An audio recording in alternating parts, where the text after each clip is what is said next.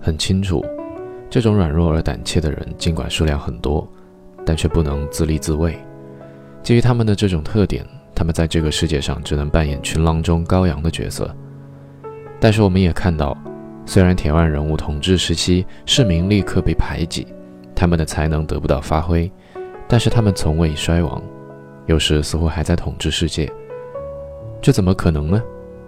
他们的人数、他们的道德、他们的知识水平和组织能力都不足以拯救他们免于衰亡沉沦。一个人如果生来就没有旺盛的生命力，那么世界上就没有任何药物能维持他的生命。但是市民阶层却依然存在，而且在不断的发展壮大，这是什么原因呢？原因在于荒原狼。实际上，市民阶层的生命力并不在于他的正常成员的品性，而在于数目众多的非正常成员的品性。市民阶层的理想界限模糊，可伸可缩，因而能够把这些非正常成员包罗进自己的行列。市民阶层中向来有许多坚强而粗野的人，我们的荒原狼哈里就是典型一例。虽然他远远跃出市民礼仪的极限，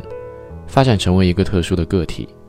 他既懂得无形无声的喜悦，能享受仇恨与自限的朦胧欢乐，他蔑视法律、道德和常识，然而他依然是市民的囚徒，并不能摆脱他的羁绊。围绕着真正的市民阶层的核心群众的。是人类的广泛的阶层，成千上万充满生命力和智慧的人，他们每个人都超越了市民的生活准则，他们感到他们的使命是一种势必到达目的的紧张生活，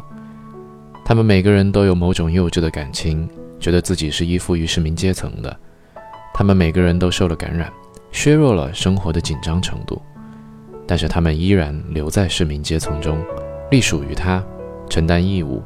为他服务。因为大人物的原则可以反其意用于市民阶层，不反对我就是赞成我。